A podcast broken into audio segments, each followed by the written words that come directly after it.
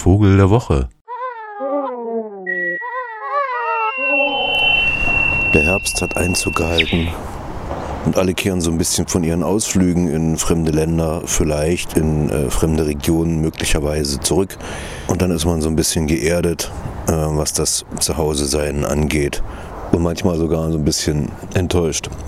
Wenn wir über den Vogel der Woche reden, ist das in meinem Fall natürlich besonders äh, dramatisch, da ich gerade aus dem kenianischen Urwald komme und dann äh, in Halle wieder zu landen, äh, so vor der Herbstzugzeit, wirkt das regelrecht, wirft das regelrecht die Frage auf, was soll denn hier bitte schön zum Vogel der Woche erklärt werden. Aber da rührt sich allabendlich eine Stimme aus dem benachbarten Zoo, die mir sagt, das eigentlich ist doch ein wunderbarer Vogel. Denn gerade ist einer abgehauen, ein blauer Pfau aus dem Zoo und hat sich hier in dem weiten Norden Halles ein bisschen Freiheit erkämpft. Und habe ich gedacht, der blaue Pfau, da er auch den Namen meines jüngsten Sohnes dauernd ruft, Leo, das ist der eigentliche Vogel der Woche. Symbol der Schönheit, Reichtum, Liebe, Leidenschaft, aber auch Unsterblichkeit, Arroganz und Eitelkeit. Ist er lange schon bekannt, kommt eigentlich vom indischen Subkontinent, äh, wohnt dort auch immer noch, ist auch gern gesehen, da er junge Schlangen frisst und so selbst dann in Dörfern oder auf Feldern ähm, gern mal als zutraulicher Vogel, denn er wird nicht verfolgt, dort sichtbar. Kann auch fliegen, der blaue Pfau, obwohl man ihm das bei diesem enormen Schwanz, was er ja zu 100-äugigem Rade aufschlagen kann, gar nicht zutraut, aber fliegt natürlich nicht weit und auch nicht hoch. Aber so mal aus Angst schnell auf so ein Dach fliegen geht. Geht auch in unseren Zoos. Apropos Zoo, seit schon über 4000 Jahren werden diese schönen Vögel, die zur Familie der Hühner eigentlich gehören, äh, gehalten. Im antiken Griechenland beispielsweise, auch im Römischen Reich.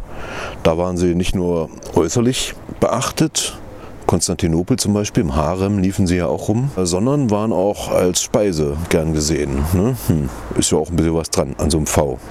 Ein etwas größeres Huhn, normalerweise im Dschungel lebend und dann eben eher durch die grandiose, weittragende Stimme auffallend. Aber so schallert es eben auch manchmal durch unsere Städte, denn auch in hiesigen Zoos ähm, sind die Pfauen gern gesehen, da sie ja dann doch immer mal ihr, also zumindest die Männchen, ihren riesengroßen, schönen Schwanz aufstellen. Im Jesidentum, also dem, äh, der Ursprungsreligion der Kurden, da war das Tier ebenso wie bei den Indern heilig bei den Kurden sogar als von Gott eingesetzter höchster Engel die Erde bewachend. Apropos bewachend, also auch in der griechischen Antike soll angeblich äh, die 100 Augen des Schwanzes auf dem V von Argos kommen, dem vieläugigen Riesen Argos. Und im Islam gelten diese Tiere als äußerst sauber und rein. Der Dichter Sadi hielt im 13. Jahrhundert in seinem Werk Golestan, also im Rosengarten, einzig die Pfauenfeder für würdig als Lesezeichen im Koran zu liegen. Goethe übernahm dann im westöstlichen Divan das Motiv und sprach der Pfauenfeder ein göttliches Wesen zu. Jojojojo. Jo, jo, jo. Und trotzdem empfehle ich Ihnen, den V mal in der Natur anzusehen. Also das ist schon toll, wenn es in so einem schweißtriefenden Dickicht in Indien dann so daher tönt und Sie dann vielleicht zehn Minuten später den Pfau aus dem Grün treten sehen, denn Angst vor Menschen hat er nicht, wird in Indien kaum verfolgt, habe ich ja schon gesagt weil er doch junge Schlangen jagt. Kann auch sein, dass sie dann gleich mehrere sehen, also Großfamilien. Denn polygame Vögel leben also in kleineren Familienverbänden, die aus einem Hahn und mehreren Hennen mitsamt den sie begleitenden Jungvögeln dann bestehen. Und so können das also äh, ganz gute Trupps werden. Hier in den Zoos gibt es ja immer weniger Weibchen, weil die sehen ja nicht so besonders aus. Ne? Ist ja bei den Vögeln so ein bisschen umgekehrt zum Menschen. Also da sind es eben die Männchen, die sehr schön sind. Gibt auch noch andere Pfauen übrigens. Also nicht nur den blauen V. Ich habe zum Beispiel mal einen großen grünen V, aber das ist ein weiteres Feld und äh, da kommen wir vielleicht später mal drauf.